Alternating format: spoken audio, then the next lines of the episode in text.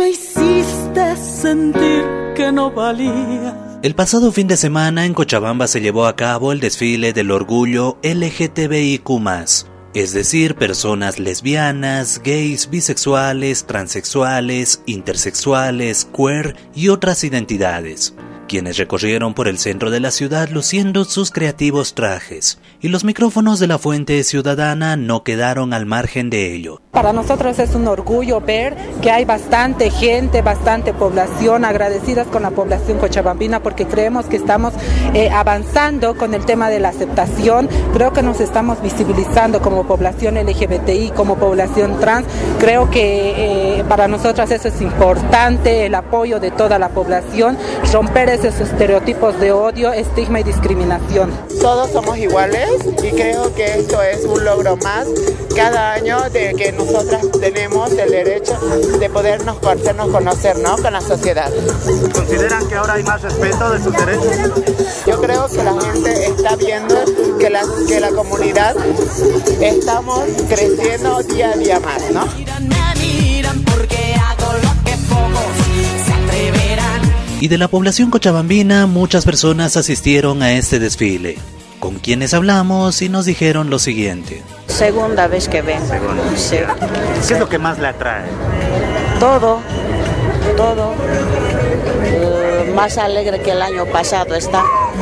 Sí, el año pasado no está, hasta más alegre y está muy bonito. ¿Primera vez que viene esta actividad? Sí, sí, sí, primera vez. ¿Le hablaron? ¿Vino por decisión propia? ¿Invitación? No, solo vine para conocer. Varias veces ya hemos venido. Es, una forma de apoyar también las diversidades e ir informándonos de que, en cómo nos estamos transformando, ¿no? Cada vez.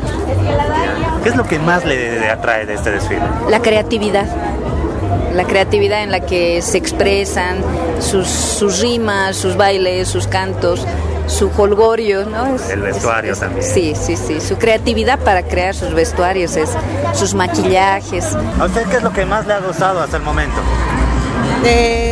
la forma que ellos se sueltan y especialmente la vestimenta que llevan y el colorido.